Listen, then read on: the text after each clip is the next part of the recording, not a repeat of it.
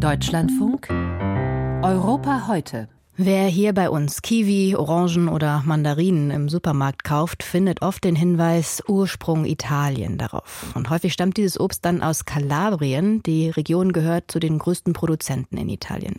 Gerade läuft die Ernte auf Hochtouren. Gepflückt wird das Obst überwiegend von Tagelöhnern vom afrikanischen Kontinent. Die problematischen Arbeitsbedingungen bei der Ernte sind seit langem bekannt. Inzwischen engagieren sich Italienerinnen und Italiener verstärkt, um diese Missstände zu beheben. Aus Kalabrien, Kalabrien berichtet Hans Stallmach.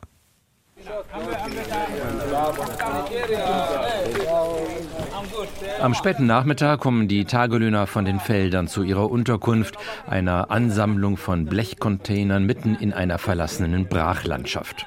Rund 200 Männer wohnen hier. Zwischen den Containern nur nackte Erde, Pfützen, Müll. Ibrahim Jallo aus Ghana kennt die Probleme der Barackenstädte. Das größte Problem hier ist, dass die meisten unter unmenschlichen Bedingungen untergebracht sind und die meisten haben auch keine Dokumente. Aber alle haben das gleiche Ziel, ihren Familien am Ende des Monats etwas Geld zu schicken. Rund 48 Euro pro Tag kann hier ein Tagelöhner verdienen, wenn er Dokumente und einen Arbeitsvertrag hat. Wer keine Papiere besitzt, muss sich mit 15 bis 20 Euro täglich begnügen. Ibrahim Jallo arbeitet seit einiger Zeit als Übersetzer für die Organisation Medu Ärzte für Menschenrechte. Die bietet in den Barackendörfern einen kostenlosen Gesundheitsservice an. Die Krankheiten, erzählt die 27-jährige Ärztin Marta Vitali, ähneln sich. Das sind vor allem Muskelprobleme wegen der Arbeit, die sie machen. Die Beine und der Rücken werden sehr belastet. Es gibt aber auch viele Atemwegsinfekte, denn es gibt keine Heizungen. Sie frieren und entsprechend hoch ist das Risiko von Infektionen. Medu ist eine von inzwischen zahlreichen Organisationen, die in den Barackendörfern aktiv sind. Sie heißen Libera, Emergency oder Terra Justa.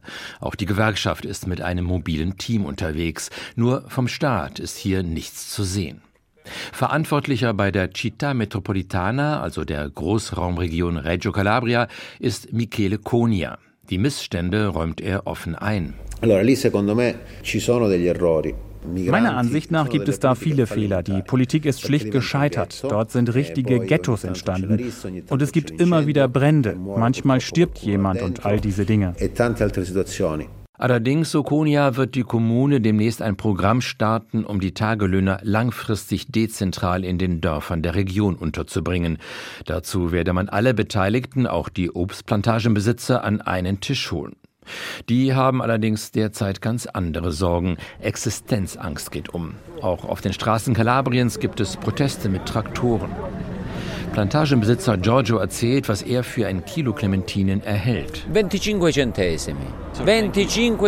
25 Cent. Viele Betriebe wurden schon aufgegeben. So kann man nicht produzieren. Unsere Clementinen aus Kalabrien sind ein erstklassiges Produkt, aber das wird nicht gewürdigt. Das ist die Situation. Die Obstplantagen sind in einer tiefen Krise. Das bestätigt auch die Anthropologin Chiara Tomasello, die die Wirtschafts- und Arbeitsbedingungen des Plantagensystems untersucht hat. Die Wirtschaft hier ist total verarmt. Die Produktion ist nicht marktfähig mit den Regeln, die in Europa gelten. Und dann gibt es ja auch noch den Pizzo, das Schutzgeld für die Mafia. Aber all das heißt natürlich nicht, dass man diese Probleme auf die Arbeiter abwälzen kann, die man dann ausbeutet. Wenn die Saison in Kalabrien zu Ende ist, ziehen die meisten Tagelöhner weiter nach Apulien zur Tomatenernte. Unter ganz ähnlichen Bedingungen weiß die Ärztin Marta Vitali. So leben sie das ganze Jahr immer von einer Region zur anderen und sorgen dafür, dass wir preiswert Obst und Gemüse auf dem Tisch haben. Sie leben ohne Perspektive für die Zukunft. Das ist nicht leicht und auch nicht schön. Und es ist auch nicht wirklich menschlich. romano.